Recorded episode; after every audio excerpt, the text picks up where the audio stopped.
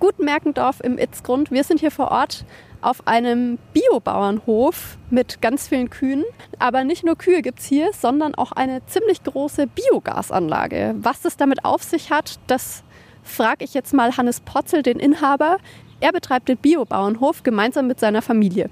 Wie wird denn das Biogas überhaupt produziert bei Ihnen? Also wir produzieren das Biogas hier bei uns am Betrieb nur aus Gülle und Mist, was jetzt aus der Tierhaltung kommt.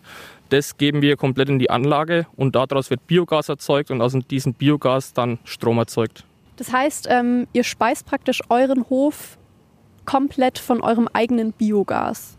Genau, also den Strom speisen wir erst komplett ins Netz ein und beziehen dann den Strom wieder aus dem Netz heraus. Aber man kann sagen, rein physikalisch, dass ähm, wir uns eigentlich weitaus mehr wie selbst versorgen.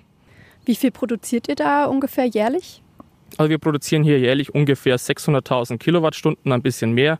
Und das reicht so für ungefähr knapp 200 Haushalte. Wie ist denn das? Ähm, bekommen praktisch den Biostrom von Ihrer Gasanlage nur die umliegenden Dörfer oder wird es zentral abgegeben? Also es wird einfach eingespeist. Wir kriegen unsere Einspeisevergütung von die Bayernwerke ähm, und von da aus wird es natürlich dann wieder über die verschiedensten Stromanbieter wieder weiterverkauft. Und natürlich ähm, vom Umweltaspekt her merkt man das natürlich auch sicherlich. Ja, genau. Ne? Also es ist halt auch draußen sehr ähm, von der Bevölkerung gut anerkannt, die Anlage, ähm, da wir halt wirklich nur auch aus Gülle und Mist unseren Strom produzieren.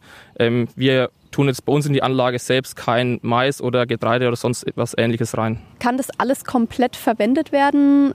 Wird das alles eingespeist? Wie funktioniert das?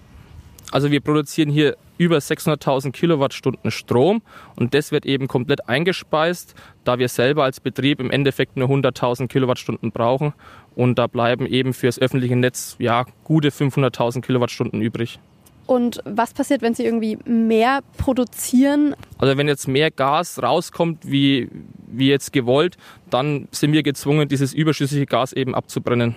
Was heißt das Gasfackel? Was kann man sich darunter vorstellen? Müssen Sie das Gas dann direkt abbrennen? Genau. Also wenn jetzt der Gasspeicher bei uns voll ist, dann dürfen wir das Methan, Biogas ähm, nicht einfach in die Umwelt entweichen lassen über die Überdrucksicherungen, weil das natürlich höchst klimaschädlich ist. Dann muss man es über die Gasfackel abbrennen. Das ist wie eine große Fackel. Ähm, und dann kommt natürlich auch noch klimaschädliches CO2 raus, aber nicht mehr so klimaschädlich wie Methan an sich selber. Was habt ihr für Vorgaben? Wie viel dürft ihr jährlich produzieren und wie viel dürft ihr jährlich abgeben? Genau, also wir haben die Vorgabe, wir sind strikt limitiert auf 75 kW installierte Leistung und mit diesen 75 kW installierte Leistung kann ich eben nur diese 600.000 Kilowattstunden im Jahr produzieren. Ähm, wir hätten aber weitaus mehr Material hier am Hof, mehr Gülle und Mist. Wir könnten weitaus mehr produzieren Gas was auch schon manchmal ein bisschen vorkommt, deswegen die Gasfackel, die dann brennen muss. Ja, wir stehen ja jetzt auch direkt vor der Biogasanlage und ja, obendrauf sehen wir eine große Gasfackel, die wie oft brennt? Also wir versuchen es natürlich, sie so wenig wie möglich brennen zu lassen, indem wir halt auch einen Großteil der, der Biomasse gar nicht in die Anlage reintun. Ähm, dennoch kann es mit Gülle und Mist, was sehr inhomogene Stoffe sind, öfters vorkommen, dass wir die An Fackel einschalten müssen. Das kann mehrmals die Woche sein und manchmal kann es auch sein, dass es gar nicht die Woche eingeschalten werden muss, also sehr unterschiedlich. Man hat hier schon den Mist von den Kühen, kann das Ganze umwandeln in Biogas, in grünen Strom und dann muss man das eigentlich abfackeln, was ja wieder CO2 freisetzt und dann ist es nicht eigentlich total kontraproduktiv für die Umwelt?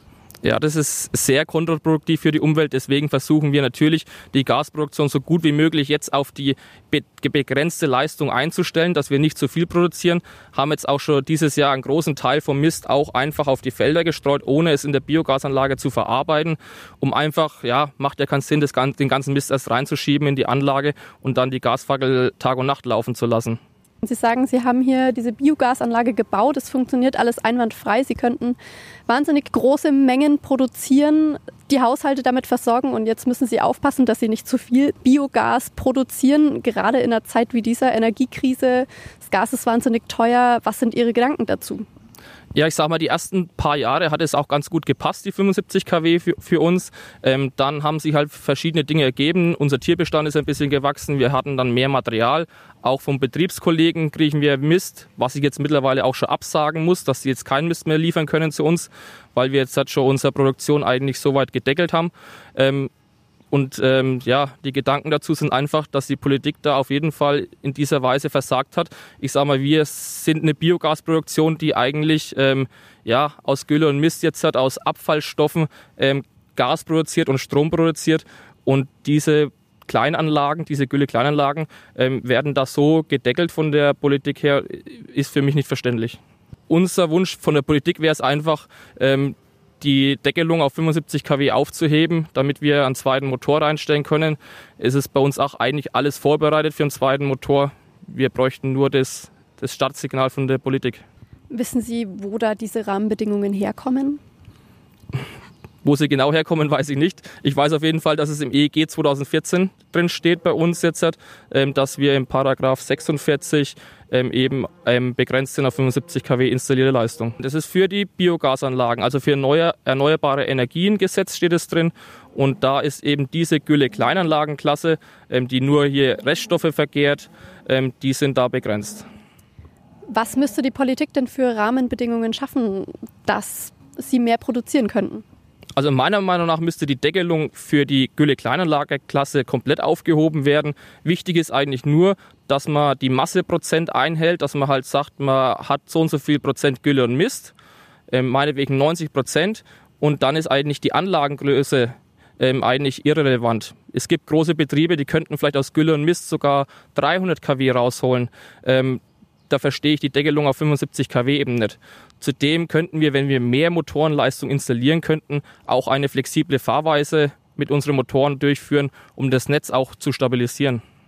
Was glauben Sie, wie viele Haushalte könnten Sie insgesamt vielleicht versorgen mit Strom? Gäbe es andere Rahmenbedingungen? Also wir könnten jetzt, so wie wir jetzt die Infrastruktur haben bei uns in der Anlage, fast das Doppelte an Strom produzieren. Also ich würde mal sagen, so 150 kW Dauerleistung. Ähm, natürlich wäre es wünschenswert, wir könnten noch ein paar kW mehr installieren, um einfach ähm, auch flexibel fahren zu können, je nach Gasproduktion und dann auch dann nur einzuspeisen, wenn Strom gebraucht wird im Netz und dann die Motoren auszuschalten, wenn halt zu viel PV oder Wind ist. Aktuell ist ja auch die Lage, äh, die Lage so, dass ähm, von der Regierung, es ist noch nicht in Stein gemeißelt, ähm, die Biogasanlagen, die Höchstbemessungsleistung aufgehoben werden soll, dass die mehr produzieren können. Ähm, das betrifft aber eigentlich nur Anlagen, die die Motorleistung schon installieren durften, die großen Anlagen. Die dürfen jetzt dann auch mehr Leistung abfahren, wenn sie natürlich auch das Futter dazu haben.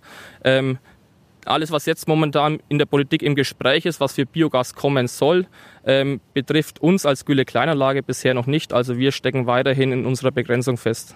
Das wäre jetzt gleich meine nächste Frage gewesen. Ähm, Gibt es denn da irgendwie eine Aussicht darauf, dass sich, das, dass sich die Rahmenbedingungen in Zukunft irgendwie ändern könnten? Also meine Hoffnung war groß, dass sich jetzt in dieser Energiedebatte, Energiekrise ähm, da gute Aussichten entwickeln. Ähm, so wie es jetzt ausschaut, ähm, aber wahrscheinlich keine gute Aussichten für unsere Anlage, also dass da irgendwas Positives dabei rauskommt. Haben Sie vielleicht irgendwelche Zahlen, um wie viel Prozent es vielleicht günstiger wäre, wirklich die Haushalte mit ihrem Biogas, Biostrom zu versorgen, anstatt eben das teure Gas aus Russland zu kaufen? Na, ich sage mal, wir speisen ja Strom ein, also die Leute kaufen ja von uns kein Gas direkt.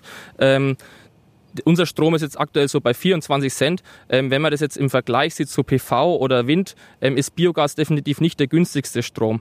Aber es ist ein Strom, der, wenn die Rahmenbedingungen stimmen, dann produziert wird, wenn er im Stromnetz gebraucht wird. Also wir stabilisieren auch mit Biogas das Netz, schalten Motoren aus oder fahren Motoren hoch, wenn Strom gebraucht wird. Das ist das Entscheidende. Das heißt, es ist praktisch dann auch wieder ein Vorteil gegenüber beispielsweise Windkraft, dass sie praktisch einspeisen, wenn es gebraucht wird. Genau, Windkraft und PV speisen dann ein, wenn jetzt gerade der Wind weht oder die, oder die PV-Anlage Sonne hat und wenn sie eine Wolke davor schiebt, ist kurz wieder im, im Netz wieder Strom weg. Ähm, Biogasanlagen sind sehr gut regelbar, ähm, wird auch schon weitaus gut durchgeführt. Also viele Anlagen fahren flexibel über einen Direktvermarkter und lassen sich vom Netzbetreiber regeln. Wie viel günstiger ist denn euer Biogas dann eigentlich auch im Vergleich zum russischen Gas?